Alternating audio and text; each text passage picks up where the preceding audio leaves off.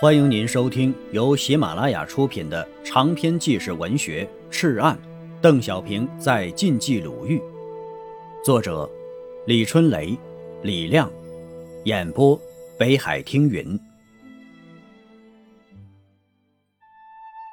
第五章，红五月，第十一节。一九四二年八月，美国驻华航空队。一架 B 杠26重型轰炸机从衡阳起飞到太原执行轰炸任务时，被日军击中，五名机组人员跳伞，降至歙县与平顺县交界的老虎岩附近，落到半山腰的森林里，挂在树上。附近民兵攀到树上，将伞绳割断，护送美军士兵到太行四分区驻地平顺县。经请示，幺二九师司令部命令火速送到赤岸。沿途要好好保护。这几个美国兵啊，穿着大皮鞋，在山路上行走十分困难。民兵们帮他们找布鞋，由于他们的脚啊太大了，找遍了全村才找到。又找了五头毛驴，让他们骑上。民兵步行牵驴，走时煮了一大锅鸡蛋，烙了一些大饼，并开出证明，让沿途好好招待。美国兵啊。体重腿长，没骑过驴，走着走着，机长本格森从毛驴上摔了下来，很恼火，爬起来用脚踢民兵。民兵啊，生气了，冒险救他们还挨打，这心里边有气呀，便把驴往一边一牵，不走了。美国兵啊，没有办法，嘴里呜啦哇啦的，也不知所云。八路军翻译对他说呀：“这八路军呢，不许打人。”你这么打人呢是不对的，我们也不打你，只要你赔礼认错，就会饶过你的。那个美国兵问翻译：“赔礼要多少钱？”翻译解释说：“呀，赔礼是不要钱的。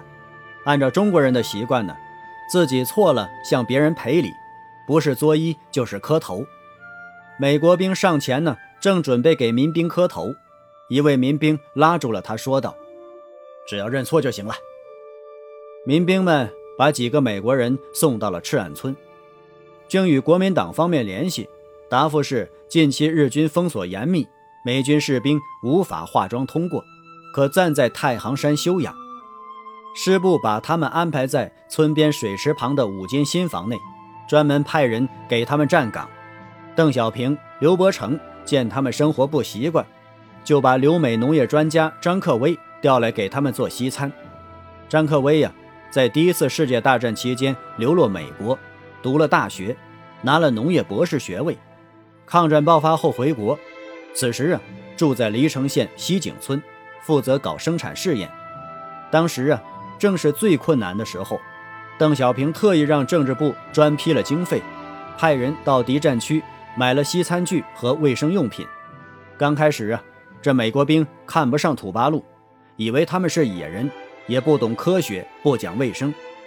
当吃上了地道的西餐时，便竖起了大拇指，要求每天给他们做西餐。张说呀，条件艰苦，很困难呢。